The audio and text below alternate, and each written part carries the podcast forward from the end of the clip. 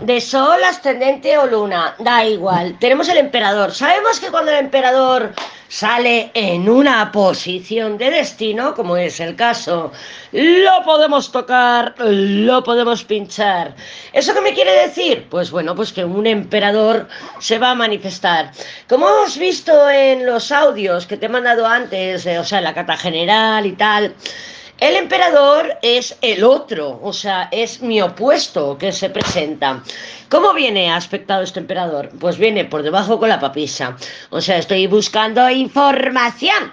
Estoy buscando información que me diga si esto se va a terminar, emperador colgado, lo que sea, una dinámica, la relación o lo que sea, si se va a terminar o por, eh, contrariamente, al otro lado tengo una rueda, o sea, un loco rueda. O si esto tiene posibilidades de regenerarse.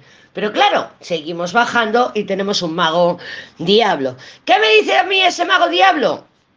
Que este emperador, o sea, uséase eh, la otra parte, el opuesto, lo que tengo enfrente, se va a manifestar con el mago diablo. ¿Buscando qué? Buscando saber si esto se va a terminar, papisa, con eh, la muerte y el colgado, o si esto tiene potencial, con el loco y la rueda. Pero claro, ¡ay!